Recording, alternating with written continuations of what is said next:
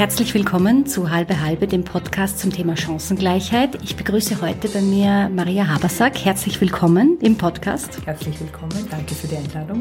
Danke, dass Sie heute da sind. Ähm, Maria Habersack ist Geschäftsführerin seit 2016 der Vereinigung von Ordensschulen. Wie wird man Geschäftsführerin der Vereinigung von Ordensschulen? Zufällig. Nein, ganz zufällig nicht. Äh, ich habe als Lehrerin in einer Ordensschule begonnen, habe dort so 14 Jahre unterrichtet in der, in der, ähm, der Canyongasse, das sind die Schwestern vom göttlichen Erlöser, war dann dort 15 Jahre Direktorin an derselben Schule, das ist eine Bildungsanstalt für Elementarpädagogik und habe gleichzeitig in verschiedenen äh, Vereinen auch gearbeitet, gearbeitet äh, war im Vorstand der äh, Vereinigung der katholischen Kindertagesheime, das ist ein Zusammenschluss aller Ordenskindergärten von Wien. Ja. Habe dort die sagen, Fortbildung aufgebaut, habe dort war dort das praktisch für pädagogische Fragen zuständig und in diesem Kontext habe ich natürlich auch die Vereinigung von Ordensschulen kennengelernt und bin dann vor drei Jahren gefragt worden, ob ich mir vorstellen könnte, die Geschäftsführung zu übernehmen und habe dann nach einigem Überlegen habe ich dann zugesagt. Sie haben drei erwachsene Kinder mhm. und ähm, wie ich das ein bisschen nachgerechnet habe, bereits während des Studiums äh, zumindest äh, die erste, ihre erste Tochter mhm. bekommen. Ähm, wie war das damals? Äh, war das war das damals selbstverständlich, dass Sie fertig studieren? Ähm, wenn ich an meine Schulkolleginnen denke, mit denen ich also ins Gymnasium gegangen bin, bin ich eigentlich die einzige die das Studium abgeschlossen hat. Ja. Für mich war das, ist das außer, außer Streit gestanden. Ja. Also für mich war immer ganz wichtig, sicherlich auch bedingt, wahrscheinlich auch durch das Vorbild meiner Mutter, einfach äh, eigenständig zu sein. Und um eigenständig zu sein, heißt sozusagen auch eine abgeschlossene Berufsausbildung zu haben, zu studieren, also eben auch mein Studium abzuschließen. Und das war für mich nie ein Thema oder die Frage habe ich mir gar nicht gestellt, ob ich das Studium abschließen werde, sondern es war klar, dass ich das tun werde. Äh, bin natürlich unterstützt worden, das muss ich auch ganz ehrlich sagen. Ich hatte, also mein Partner, also mein Mann, für den war sagen, das sogenannte halbe halbe überhaupt kein Thema, weil er hat, äh, er hat schon gearbeitet damals und hat also dann, wenn er nach Hause gekommen ist, sich um unsere gemeinsame Tochter gekümmert. Dann habe ich lernen können. Genauso am Vormittag ist meine Schwiegermutter eingesprungen. Das heißt, ich konnte auch meine Vorlesungen oder Seminare besuchen. Und wenn Not am Mann war, ist auch noch meine Mutter eingesprungen, die damals noch berufstätig war. Und das, deshalb war es für mich möglich, eben das Studium abzuschließen. Und das war im Rückblick gesehen für mich ganz, ganz wichtig. Und Sie haben dann einen weiteren Weg eingeschlagen, ähm, wo Sie eigentlich Entscheidungen berufliche getroffen haben, ähm, aus dem Prinzip heraus, das, was mir Freude macht, mhm. das tue ich auch. Mhm. Genau. Ja, also ich kann wirklich sagen, ich hab, bin, blicke jetzt auf, wenn wir nachdenken, ja, 32 Jahre Berufsleben zurück und es hat mir eigentlich immer Freude gemacht. Ja. Egal, ob ich als Lehrerin gearbeitet habe, ob ich dann die Direktion übernommen habe und auch jetzt als Geschäftsführerin der Vereinigung von Ordensschulen, habe ich wirklich, und ich betrachte das wirklich beinahe als Geschenk, ja, 32 Jahre etwas tun zu können beruflich, was wirklich Freude macht, was mich bereichert, was auch meine Persönlichkeit geformt hat. Und dafür bin ich eigentlich sehr dankbar, weil ich glaube, das ist schon ein, ein Privileg. Also ich sehe es eigentlich als Privileg. Ja. Als Geschäftsführerin der Vereinigung von Ordensschulen, was sind da Ihre Handlungs- und Gestaltungsspielräume? Was sehen Sie als Ihre primären Aufgaben? Ich würde, also ich sehe es im Prinzip auf zwei, zweigeteilt. Das eine ist der ganze große pädagogische Bereich. Ja, das heißt, ich bin äh, Begleiterin, äh, Beraterin äh, der Direktoren, Direktorinnen, der Leiter und Leiterinnen der Einrichtungen. Das heißt, wenn die ähm, Gespräch brauchen, wenn die eine Beratung brauchen bezüglich äh, Schwierigkeiten in der Schule, Schulentwicklung, äh, Zukunft des jeweiligen Standortes, dann bin ich so, also auch Ansprech, Ansprechpartnerin, Ansprechpartnerin für die Leiterinnen und Leiter. Ähm, ja, auch im Hinblick auf Strukturen in Schulen. Das ist so, da kann ich mein ganzes pädagogisches und schulentwicklerisches Know-how äh, einbringen. Und der zweite große Bereich ist natürlich der wirtschaftliche und infrastrukturelle Bereich. Das heißt, wir haben äh, ab, ab September 61 Bildungseinrichtungen in ganz Österreich. Das heißt, wir haben Riesenhäuser, die wir erhalten müssen. Ja, ich meine, ich habe zwar, ich bin nicht im Operativen tätig, weil es gibt also für jeden Bereich einen eigenen Abteilungsleiter, aber die grundsätzlichen Entscheidungen, in welche Richtung es geht und äh, was wir tun, das liegt schon in meiner Hand immer in der Rückbindung an den Vorstand. Was sind gerade auch im, in Anbetracht der politischen Entwicklungen äh, die Spannungsverhältnisse, in denen Sie sich bewegen? Und was, was sind da die Freiheiten, wo die, wo die Vereinigung von Ordensschulen sagen kann, diesen Weg gehen wir, da müssen wir einen anderen Weg gehen? Mhm.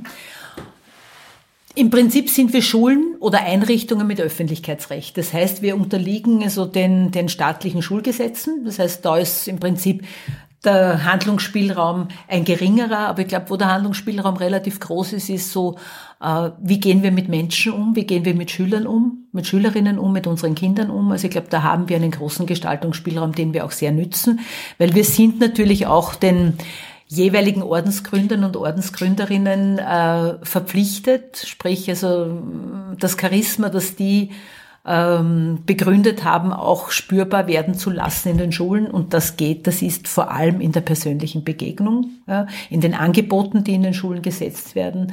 Also ich glaube, es geht um eine, um eine andere Art des Arbeitsfeldes oder Gestaltung des Arbeitsplatzes. Also ich habe jetzt wenn ich eine, kurz, eine kleine Geschichte erzählen darf, bin jetzt unlängst in die Buchhaltung gekommen. Bei uns in der Abteilung sind also zwei Mitarbeiterinnen da gestanden und waren sehr gut aufgelegt und gesagt, na, was gibt's Neues?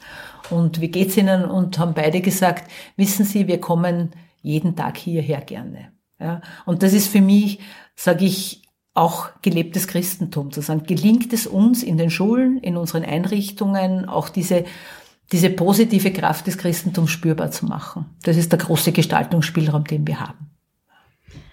Das ist ganz interessant, äh, finde ich, wenn man sich doch teilweise denkt, ähm, die katholischen Ordensschulen, die kirchlichen, ähm, die, das kirchliche Bildungssystem ist ein konservatives, aber das, was Sie erzählen, ist im Grunde genommen das Gegenteil. Sehe ich auch so. Aber genau das ist so die, die veröffentlichte Meinung über Kirche. Ja, und die Kirche ist ein sehr differenziertes Gebilde. Es gibt die sogenannte, die Institution Kirche, die ja ständig in den Medien ist, die auch immer wieder natürlich massiver Kritik ausgesetzt ist aufgrund der Entwicklungen und der Vorkommnisse, die einfach jetzt äh, an der Tagesordnung sind. Aber das ist der eine Bereich. Aber die Frage ist, ob es gelingt, in den einzelnen Einrichtungen auch Christentum, ja, und der Christentum, äh, das Christentum spürbar zu machen. Und das Christentum von seiner Grundhaltung, von seiner Grundbotschaft ist ein sehr, sehr positives. Es ist eigentlich eine, ein, eine befreiende Botschaft. Ja? Du bist ein, sage ich jetzt einmal, ein Kind Gottes, du bist geliebt, ja? einfach weil du Mensch bist und du musst nichts leisten, um geliebt zu werden, um anerkannt zu werden, um die Wertschätzung zu bekommen. Und das ist das, wo, wo wir einfach auch immer wieder dran sind mit unseren, in unseren Schulen, mit unseren Schulen, aber auch mit den Mitarbeitern, an dem dran zu sein, immer wieder von neuem zu versuchen, ja, diese, auf diese Grundbotschaft des Christentums zurückzukommen. Das heißt, diese alte Grundbotschaft ja. ist im Grunde genommen eine konträre Richtung zu dem, wo es politisch, wirtschaftlich heute hingeht. Genau, genau so ist es. Also ich denke, dass christliche, ich sage jetzt ganz bewusst christliche Schulen, ja, dass christliche Schulen eigentlich derzeit ein Gegenkonzept sind. Ja, wir erleben in der, ja, in der Wirtschaft, wir erleben in der Gesellschaft die absolute Ökonomisierung des Menschen. Ja, der Mensch wird daran gemessen, ob er leistungsfähig ist. Ja, und es fallen sozusagen die, die Unterstützung brauchen, fallen aus dem System raus. Ja, und äh, wir in unseren Einrichtungen versuchen hier also wirklich ein, ein ganz bewusstes Gegenkonzept zu leben. Es geht ums Leben. Es geht nicht darum, irgendwelche tollen Konzepte zu entwickeln, sondern es geht immer um das Leben. Ja. Und das auch bei uns zum Beispiel in der Zentrale. Ich stelle gerne ältere Mitarbeiter, ältere Mitarbeiterinnen an. Ja. Und auch wenn die jetzt 52 sind und vielleicht, was weiß ich, auch äh, ein, ein höheres, höheren Lohn haben, aber ich denke, äh, der Wert von, von, von älteren Mitarbeiterinnen oder das, was sie auch einbringen können an Lebenserfahrung, an Know-how und so weiter, wird aus meiner Sicht in der äh, Wirtschaft viel zu wenig, äh, wird gering geschätzt. Also Erfahrung und, äh, sage ich jetzt einmal, ja, Menschen, die aufgrund ihrer Lebenserfahrung doch äh, eine gewisse Reife haben, haben wenig, wenig Anerkennung, sondern es geht um die Leistung, ja, es geht um das, um die Kostenmaximierung, ja, und ich bin froh, dass wir, dass ich sozusagen Geschäftsführerin eines Vereins bin, wo es nicht um Gewinnmaximierung geht. Ja, weil das könnte ich, könnte ich nicht vertreten. Jetzt sind Sie zwar erst seit 2016 die Geschäftsführerin dieses Vereins und waren aber die letzten, wie, wie lange waren Sie Direktorin? 15 Jahre. Und davor Lehrerin. Mhm. Ähm, das heißt, ähm, aus der Praxis haben Sie die letzten zwei, drei Jahrzehnte natürlich äh, die diversen politischen Entwicklungen mitbekommen. Ich kann mich erinnern, als ich 15 war, sind wir auf die Straße gegangen, ähm, als die Frau Bundesministerin Gera ihre ersten Schulreformen oder ihre großen Schulreformen eingeführt hat. Das war so der Zeitpunkt, als mir das erste Mal bewusst wurde, was vor sich geht, wer Entscheidungen trifft, was, dass wir als Schüler eigentlich was anderes wollen. Und seither zeichnet sich für mich so eine ständige, eine ständige Abwärtsbewegung ab. Sie verfolgen das Ganze ein bisschen länger schon. Kann man sagen, es war wirklich auch damals ein Zeitpunkt, wo eine auch aus Sinn ähm, in Anbetracht der christlichen Werte eine Abwärtsbewegung begonnen hat oder ist es noch früher losgegangen? Ich glaube, dass die Säkularisierung und die Individualisierung, das sind für mich vor allem Auswirkungen der frühen 90er Jahre. Also die Einführung des Neoliberalismus oder die politischen Akzente, die damals gesetzt wurden, sagen Thatcher in, in, in, äh, in na, Großbritannien, das hat sicherlich diese Entwicklung beschleunigt, ja, dass wir also jetzt sozusagen unter den Folgen oder den Auswirkungen des, des Neoliberalismus einfach auch leiden. Ja. Das heißt für mich Entsolidarisierung. Ja. Das heißt für mich auch die absolute Individualisierung, was ja auf der einen Seite positiv ist, aber auf der anderen Seite Menschen vor große Herausforderungen stellt, ja, weil sie im Prinzip keinen Handlungsrahmen mehr haben, ja, sondern sich, so wie das meine Tochter sagt, wir müssen uns ständig neu erfinden. Ja. Das heißt, das sind, ich zu meiner Tochter mal gesagt, ah, ich beneide euch, ihr habt so viele Möglichkeiten, ihr könnt so viel tun und ihr könnt so viel machen. Ja. Was ich meinem, meinem, also als ich 17, 18, 19 war, hatte ich diesen Handlungsspielraum nicht. Ne? Und sie hat dann zu mir gesagt, nein, du, äh, wir sind eigentlich die Depressive Generation, weil wir haben die große Herausforderung, uns ständig neu orientieren zu müssen unser Leben zu gestalten, äh, welche Schwerpunkte setzen wir und dass das eigentlich eine energetisch große Herausforderung ist. Das war für mich schon ein Aha-Erlebnis, weil ich habe das eigentlich immer so als befreiend gesehen und habe aber nicht gesehen, welche Herausforderungen diese scheinbar absolute Freiheit auch, auch wieder, wieder mit sich bringt. Ja.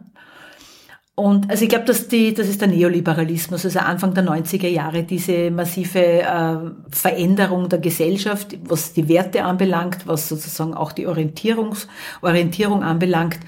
Und dann wirklich so diese ganz starke Ökonomisierung vieler Bereiche der Gesellschaft und auch der Bildung dass ich sozusagen äh, die Aussage von der Wirtschaftsministerin äh, Margit Schramböck, ich glaube im Herbst hat sie die getroffen, hat sie die AHS in Frage gestellt, weil sie am Markt vorbei produzieren, die Schüler. Und das hat mich wirklich abgeschreckt. Ja?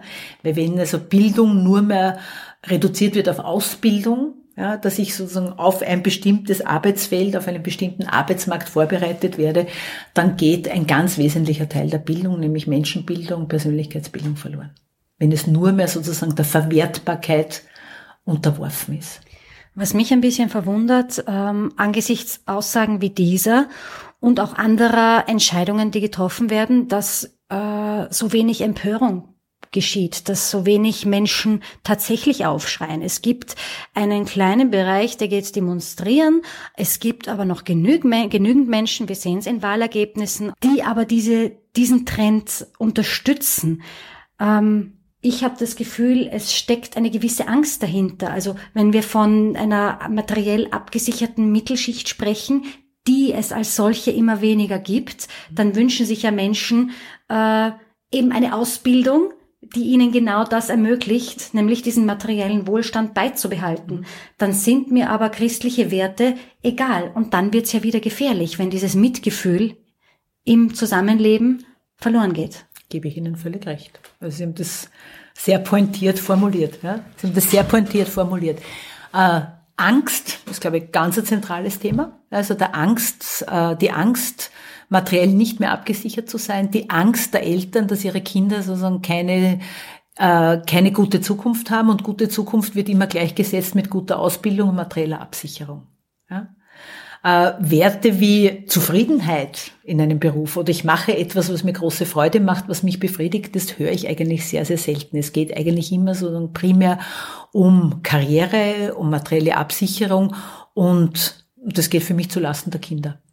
Das geht für mich ganz massiv zulasten der Kinder und das zeigt sich auch. Das zeigt sich auch in den Schulen, wenn ich also mit Direktorinnen und Direktoren rede, äh, dass Kinder zunehmend unter Druck geraten. Durch das System, oder weil Eltern meinen, Kinder müssen, was weiß ich, mit drei Jahren Englisch lernen und sie müssen mit drei Jahren ein Musikinstrument beherrschen und sie müssen mit drei Jahren äh, ja, womöglich schon äh, in der mathematischen Früherziehung sein und, und, und, ja, um sie möglichst gut aufs Leben vorbereiten. Ich frage dann immer, welches Leben? Ja? Und das ist für mich die, die entscheidende Frage. Bereite ich meine Kinder auf ein Leben vor, wo sie sozusagen in das System, gut in das System passen? Ja? Oder bereite ich meine Kinder auf ein Leben vor, wo sie ähm, eine Persönlichkeit entwickeln dürfen, Persönlichkeit entfalten dürfen, dass sie den Spielraum oder den Handlungsspielraum, den ihnen das Leben bietet, auch wirklich gut nützen können, äh, auch Abhängigkeiten erkennen können und auch gut auf sich hören können. Ja? Also ich wünsche mir Eltern, die äh, die Talente ihrer Kinder sehen und sie nicht daran messen, ob sie in das derzeitig vorherrschende System passen. Jetzt könnte man natürlich sagen, als Geschäftsführerin äh, in Ihrer Position, als Geschäftsführerin der Vereinigung von Ordensschulen, sitzen Sie ein bisschen so im, drüber und ähm, sprechen von etwas, das mit vielen anderen dann ähm, nichts zu tun hat, dass sie in einer gewissen Komfortzone sind. Aber Sie haben ja ähm, mir eingangs erzählt, dass Sie diese berufliche Entscheidung getroffen haben und gerade auch auf eine gewisse materielle Absicherung verzichtet haben. Also Sie geben ja auch, Sie leben ja ein Beispiel, mhm. wenn ich das so sagen kann. Mhm. Ja, weil ich sage, materielle, das ist auch wieder so eine Entscheidung, jammern auf hohem Niveau. Ja, also ich bin äh, in der, das ist für mich in meiner Generation schon eine privilegierte Situation. Ich bin äh, Zeit meines Lebens habe ich sozusagen meinen eigenen Lebensunterhalt verdient und ich werde eine Pension haben, von der ich gut leben kann. Ja. Also das empfinde ich schon als Privileg, gerade in meiner Generation, weil wenn ich schaue, wie viele Mindest, Mindestpensionsbezieherinnen es gibt bei den Frauen, ja, die ähm, auf volle, volle Berufstätigkeit verzichtet haben, um, um sich um die Kinder zu kümmern und dann möglicherweise geht dann auch noch eine Ehe in die Brüche, also wo also dann diese Absicherung auch wegfällt, ähm, dann kann ich sagen, war es nicht eine so schwierige Entscheidung, ja, diese Entscheidung zu treffen. Also ich glaube, äh, es macht schon einen Unterschied, ob ich von einer Pension gut leben kann, um diese Entscheidung zu treffen, oder ob es dann wirklich um die Existenz geht. Aber grundsätzlich muss ich schon sagen, ist mir, sind mir materielle Dinge ähm, sind keine Grundlage, um eine Entscheidung für mich zu treffen. Sie haben ja auch ähm, mit Ihren drei Kindern damals jetzt nicht ähm, auf großem Raum gewohnt. Das war ja eher begrenzt. Wie viel ja. Quadratmeter hatte die Wohnung? 92 Quadratmeter mhm. hatte die Wohnung und wir haben also dort zu fünft gewohnt. Ja. Ich meine, der, das große oder der Vorteil war, dass meine älteste Tochter elf Jahre älter ist als der jüngste, als, als, der, als mein Sohn. Und damit war das sozusagen eine begrenzte Zeit, wo wir sozusagen auf, auf engem Raum gelebt haben. Und ich muss sagen, ich war auch, wir waren schon auch in einer privilegierten Situation, weil wir haben am Wochenende haben wir unser Haus in Niederösterreich gehabt, das ist mein Elternhaus. Äh, das heißt, wir waren am Wochenende, wenn alle zu Hause waren, selten in Wien in der Wohnung. Also das heißt, äh, zwar, die Wohnung war zwar beengt, aber trotzdem mit Ausweichmöglichkeiten. Und die drei Kinder haben sich auch trotz des Altersunterschiedes ein Zimmer geteilt. Genau, ja, so war's. Ja. Es ist ja heute auch äh, äh, oft einfach dieses, dieses, dieser, dieser Anspruch, den man hat, jedes Kind braucht sein eigenes Zimmer und das mhm. müssen wir unseren Kindern bieten. Das mhm. heißt, ich muss mich natürlich dann auch, muss ich wieder berufliche Entscheidungen treffen, die gehen in eine komplett andere Richtung mhm. als eigentlich diese innere Leidenschaft. Aber wie gesagt, da fehlt oft überhaupt ein, ein, ein eine Diskussionsmöglichkeit, ein Safe Space, auf dem ich, mit dem ich mich, in dem ich mich austauschen kann, mhm. wo ich da überhaupt noch gehört werde. Mhm. Denn äh, oder kennen Sie das auch, dass man, dass diese Entscheidungen, die man aus diesem Bauchgefühl oder aus dieser inneren Überzeugung heraus trifft, aus dieser Leidenschaft, dass man dafür angesehen wird und sagt, sag einmal, bist du vollkommen? Ja, also ich, wenn man gegen den Strom schwimmt, ja, und äh, dann muss man sich auch diese Fragen gefallen lassen. Ja, da muss man sagen, okay, warum tust du das? Und äh, ja, ich kann nur sagen, ich mache es einfach aus meiner inneren Überzeugung heraus. Also ich hätte mir vielleicht auch gewünscht, dass meine Kinder ein zweites Zimmer hätten. Das war, war nicht möglich. Ja. Und sagen wir so, wir haben versucht, das Beste daraus zu machen. Ja. Ähm, ja. Aber gegen den Strom zu schwimmen, glaube ich, war immer schwierig und ist heute genauso schwierig. Ja. Und ich kann wirklich nur Eltern oder junge Eltern ermutigen, dass sie es tun, weil es geht um, es geht um die Kinder und das ist, und, ja. Und es geht nicht darum, ob sie gut in irgendein System passen, sondern es geht darum, dass sie sich entfalten dürfen. Ja, und die Schwierigkeit ist, so diese, diese, diesen Spagat zu schaffen, da die Entfaltungsmöglichkeiten zu bieten und dann doch Teil eines Systems zu sein, dass man, wo man einfach auch sein muss, weil ich in die Schule gehe, weil ich auch in einem System arbeiten werde. Aber den Freiraum, den man hat und äh, auch, auch für sich zu nützen, Dinge anders zu machen. Jetzt haben Sie mit dem Lehrerberuf einen Beruf gewählt, damals, äh, der, sage ich einmal, in diese Kategorie der typischen Frauenberufe fallen würde. Ähm, wie hat's mit den drei Kindern Ihre Tagesgestaltung ausgesehen? Also es war ein Vollzeitberuf oder ist ein Vollzeitberuf für viele. Ähm, sie haben aber ja längst nicht 40 Stunden, die Sie in der Klasse stehen. Also wie kann man sich das wieder vorstellen, dass da die Ihre Arbeitseinteilung war und wann Sie dann auch noch äh, ob Sie auch noch am Abend gearbeitet haben. Können Sie da ein bisschen den Tagesablauf erzählen? Also Tagesablauf, ja. Also als ich begonnen habe in der Schule, hatte ich also zwei Kinder, meine beiden Töchter, die waren also damals vier und zwei, weil ich habe also nach der nach dem Studium, äh, also ich bin schwanger geworden mit dem zweiten Kind am Ende meines Studiums. Das war aber ganz eine bewusste Entscheidung, weil ich gewusst habe, wenn ich in die Schule einsteige, dann bin ich da voll drinnen und dann habe ich nicht die zwei Jahre Zeit, die ich einfach meinen, meiner auch meiner zweiten Tochter gerne schenken wollte. Ähm, ja, und dann Kindergarten und Schule, das, also die Kinder in den Kindergarten zu bringen, dann in die Schule zu fahren, Kinder wieder abzuholen oder wenn es nicht möglich war, dann sind also meine Schwiegereltern eingesprungen. Ähm, und ja, ich habe da halt meistens am Abend, am Abend oder am Wochenende. Ich, meine, ich habe ein Korrekturfach im Deutsch, ne? das heißt, ich bin halt dann sehr oft am Wochenende gesessen ja, und habe also am Wochenende gearbeitet. Das ist wieder der Vorteil des Lehrberufs. Ja. Ich habe zwar diese äh, die Lehrverpflichtung, aber dann, wann ich sozusagen die restlichen 20 Stunden arbeite, ist das sozusagen meine, habe ich eine freie Zeiteinteilung. Ja, ob das jetzt am Abend ist oder ob ich mich am Nachmittag sofort hinsetze oder ob ich dann am Wochenende sitze und meine Arbeit mache, das ist also dann meine Entscheidung. Das ist ja auch ein bisschen jetzt genau der Punkt, wofür Lehrer teilweise kritisiert werden, weil man vieles von der Vorbereitungszeit ähm, nicht kontrollieren kann. Man kann mhm. es auch schwer bewerten. Mhm. Jetzt gibt's heute Wikipedia und Co., mhm. die eine Vorbereitung auch vereinfachen. Also da mhm. ist jeder einfach, jeder Lehrer selbst in seinem Anspruch an mhm. seine, an sich selbst mhm. ähm, gefragt. Wenn ich jetzt das Gefühl habe als Eltern, ähm, Lehrer oder Lehrerin ähm, bereitet sich nicht gut drauf vor und ist eher ein Obezara. Mhm. Was kann ich tatsächlich tun? Wo kann ich mich hinwenden? Denn es gibt ja auch wieder das Kehrbeispiel, dass es Eltern gibt, die alles überkontrollieren. Also wo kann man sagen, ja, jetzt, ab wann kann man sagen, jetzt sage ich etwas und da gehe ich hin mit meinen mhm. Zweifeln? Also ich denke, wenn das mh, sich über einen längeren Zeitraum hinzieht. Äh, ich meine, ich kann das an, vielleicht ein paar, Dinge, ein paar Dingen festmachen. Wenn äh, Hefte nicht kontrolliert werden, wenn die Kinder keine Rückmeldung bekommen, wenn man das Gefühl hat, also äh, da fehlt wirklich die Struktur dahinter. Dann mein erster Schritt wäre sozusagen einmal mit dem Lehrer, mit der Lehrerin zu sprechen. Also das habe ich auch als Elternteil, als Mutter auch so gehalten. Ja.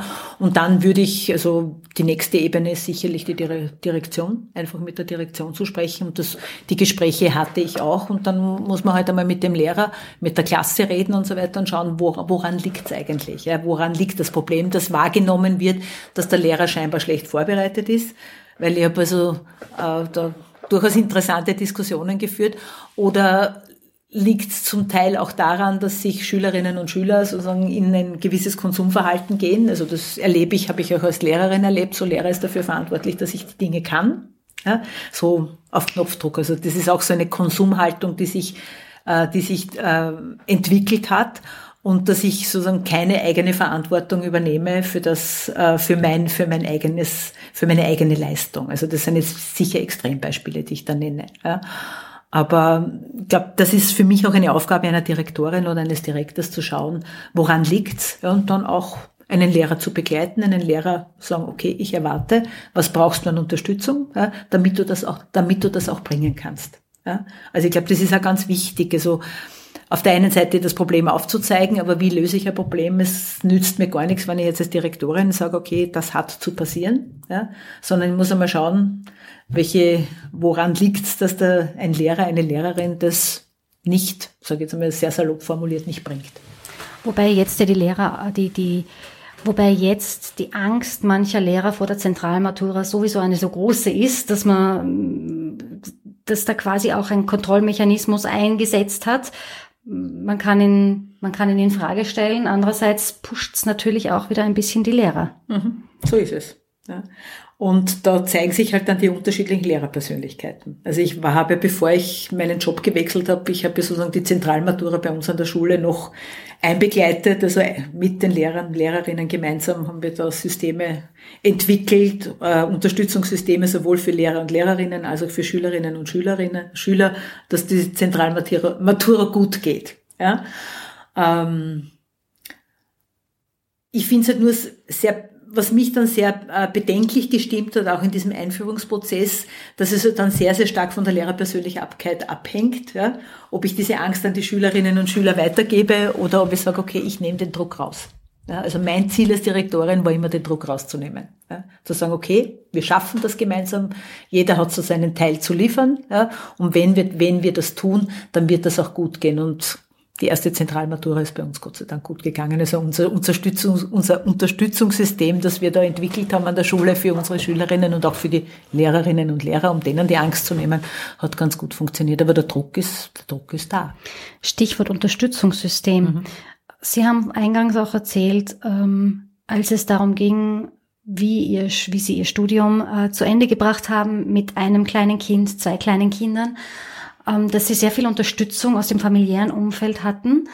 Ähm, was wünschen Sie sich vom System, unter Anführungszeichen, vor allem jetzt für die Generation Ihrer Tochter, Ihrer Enkelkinder, dass hier mehr an Unterstützungsbasis da sein kann? Wo kann, welche Fäden können gezogen werden?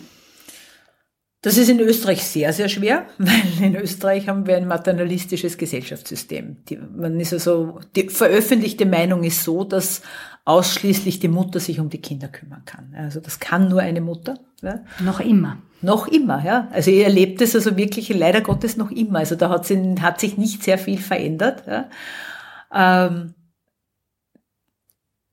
für mich sind es mehrere Ebenen. Das eine ist so ein Bewusstsein zu schaffen, also das wäre für mich so eine, ein gesellschaftspolitischer Auftrag auch von politisch Verantwortlichen zu sagen, okay, was braucht ein Kind? Ein Kind braucht eine stabile Bezugsperson. Ja? Ob das also jetzt Mama, Papa oder vielleicht Oma oder vielleicht auch eine Tagesmutter äh, ist, das glaube ich ist sozusagen äh, ist dann wahrscheinlich egal, wenn es eine, eine Bezugsperson ist, die wirklich, wirklich auf das Kind eingeht und wo das Kind sozusagen auch eine Bindung äh, ähm, herstellen kann. Das ist im Bewusstsein der, der sage ich jetzt einmal, der veröffentlichten Meinung, glaube ich, nicht da.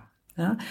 Äh, ich würde mir wünschen, dass Gesellschaft oder äh, Politik, in der Politik verantwortliche Rahmenbedingungen schaffen, dass Paare ihr ganz spezielles Beziehungsmodell oder Familienmodell leben können. Ja, sprich Karenz, dass das selbstverständlich ist, dass auch Väter in Karenz gehen. Ich habe jetzt vorige Woche ganz ein lustiges Gespräch gehabt mit einer Direktorin, die gesagt hat, na, sie, sie hat jetzt so viele junge Kolleginnen, die werden jetzt schwanger. Sie muss gut auf die jungen Männer schauen, dass ihr die erhalten bleiben, habe ich gesagt. Ähm, diese jungen Männer können mittlerweile auch in Karenz gehen. Also ich würde mich nicht darauf verlassen, dass die sozusagen, die an der Schule erhalten bleiben. Also das zeigt's für mich. Also es ist in, im wird überhaupt nicht in Betracht gezogen oder viel zu wenig in Betracht gezogen, dass, dass junge Väter einfach in Karenz gehen. Ja? Es gibt zwar jetzt äh, den sogenannten Partnerschaftsbonus, mhm. der äh, vorsieht, wenn beide Elternteile annähernd gleichzeitig, annähernd den gleichen Zeitraum Kinderbetreuungsgeld beziehen, mhm. bekommt die Familie 1000 Euro Partnerschaftsbonus.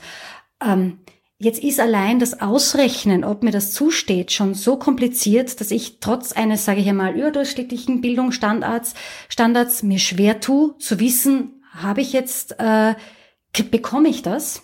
Weil 1000 Euro sind doch heutzutage 1000 Euro sind 1000 Geld. Euro. Ähm, in Bereichen äh, oder in Gesellschaftsschichten, wo natürlich das Einkommen ein anderes ist, ist es dann dahingestellt. Da kann vielleicht dann die Mutter wieder gern drauf verzichten mhm. oder auch die Familie. Ähm, da geht mehr, mhm. oder? Ganz sicher. Also ich glaube, dass da einfach auch intensive Beratung bräuchte. Ja? Also aber intensive Beratung, äh, dass es Menschen auch gut verstehen können. Also ich glaube, das ist was ganz Zentrales. Ich, ich, bei meinem dritten Kind ist es mir ähnlich gegangen, weil da, damals ging's, da gab es die sogenannte Teilzeitkarenz. Man konnte sich das zweite Karenzjahr auf das dritte, also auf das zweite und dritte Lebensjahr des Kindes aufteilen. Aber das war ganz schwierig. Also ich habe mich da selber intensiv beschäftigen müssen damit. Und wie gesagt, ich habe auch einen gewissen Bildungsstand. Ne? Das haben wir auch ganz, ganz schwierig vorgestellt für, für jemand, der Gesetzestexte nicht lesen kann, da dahinter zu kommen. Also das heißt, Beratung wäre ganz was Zentrales für mich. Ja? Aber es sind, für mich ist auf der einen Seite gesetzlicher Rahmen, aber es ist, bedeutet auch ganz, ganz viel Bewusstseinsarbeit. Ja? Also es gibt zum Beispiel, glaube ich, in keinem anderen, in keiner anderen Sprache in Europa gibt es den Begriff Rabenmutter. Ja, das ist für mich so ein klassisches Beispiel. Ja? Dass einfach sozusagen eine Mutter oder eine Frau, die sich entscheidet, äh, nach einem halben Jahr, nach einem, nach einem Jahr wieder in, ins Berufsfeld, ins Berufsleben einzusteigen, äh, dann sehr oft mit dem Vorwurf konfrontiert ist, sie sei eine schlechte Mutter, sie kümmert sich nicht um die Mutter. Und das ist Bewusstseinsbildung. Ja? Und es braucht, wie gesagt, auch den gesetzlichen Rahmen, wo man, wo sozusagen, wo es einfach außer Streit steht, dass sozusagen auch Männer in Karenz gehen. Ja? Und das heißt, gleiche, gleiches, gleicher Lohn für gleiche Arbeit. Das ist ja das Problem, dass es ein unglaublich komplexes System ist. Ja? Und ich kann nur sagen, ich kann, wenn Frauen in Entscheidungs äh, also auf Entscheidungsposten sitzen, dann kann ich die nur ermuntern und auffordern, dass sie äh, Frauensolidarität dahingehend leben, dass sie so äh, Frauen und auch jungen Männern äh, die Karenz ermöglichen und das dann nicht wieder sozusagen, wenn sie, wenn junge Männer, junge Frauen wieder zurückkommen, zu sagen, tut mir leid, den Job gibt's nicht mehr. Ja? Oder sie können nur zu diesen Bedingungen bei uns einsteigen. Mir ist schon klar, das geht nicht überall, aber da, wo es möglich ist, würde ich mir wünschen, dass das passiert. Und wie kann, ähm, wie kann an der Bewusstseinsbildung gearbeitet werden? Gute Frage. Das, das Problem ist, glaube ich, dass Familie oder Gestaltung vom Familienleben äh, in Österreich ganz stark Privatsache ist. Ja? Es hat nichts, es hat keinen, es gibt wenig öffentlichen Diskurs darüber, auch von Parteien, wo ich sag oder Vereinigungen, Vereinen, die durchaus äh, großes Interesse daran hätten oder denen sozusagen äh, gesellschaftspolitische Fragen wichtig sind. Ich glaube, das hat sehr viel damit zu tun, dass, dass Familiengestaltung einfach als Privatsache gesehen wird. Ja? Und dadurch wird es in der Öffentlichkeit auch, glaube ich, viel zu wenig diskutiert. Und ich glaube auch nicht, dass es eine Meinung gibt dazu. Ja? Und ich glaube, es ist, und darum glaube ich, es ist wichtig, in einer Gesellschaft ein System zu schaffen, wo verschiedene Familienentwürfe möglich sind. Und wenn sie ein Paar entscheidet, was weiß ich, klassische Rollenteilung, Frau bleibt zu Hause, Mann ist berufstätig, wenn das sozusagen eine Entscheidung beider Partner ist, soll es möglich sein, aber es soll genauso das andere Modell möglich sein. Ja. Und es soll nicht dieses klassische Modell vorausgesetzt werden. Und als Annahme für alle politischen Entscheidungen zeigt sich ja bei der Rate der äh, Kindergartenplätze unter drei. Ja. Das einzig und allein in Wien hat jetzt, glaube ich, äh, das Barcelona-Ziel von 33 Prozent erreicht. Ja. Ich glaube, Innsbruck ist bei, ich weiß nicht, 10 Prozent. Ja. Also das heißt, äh, bei politischen Entscheidungen werden äh, oder ja bei politischen Entscheidungen werden geht man eigentlich habe ich das Gefühl ganz stark noch immer von diesem klassischen Familienbild aus. In diesem Sinne reden wir drüber, darum gibt es diesen Podcast halbe halbe. Maria Haversack, vielen Dank, dass Sie heute da sind, dass Sie heute da waren und äh, ein bisschen aus von Ihren Erfahrungen ähm, erzählt haben. Es gibt viele Gedankenanstöße. Dankeschön. Danke für die Einladung.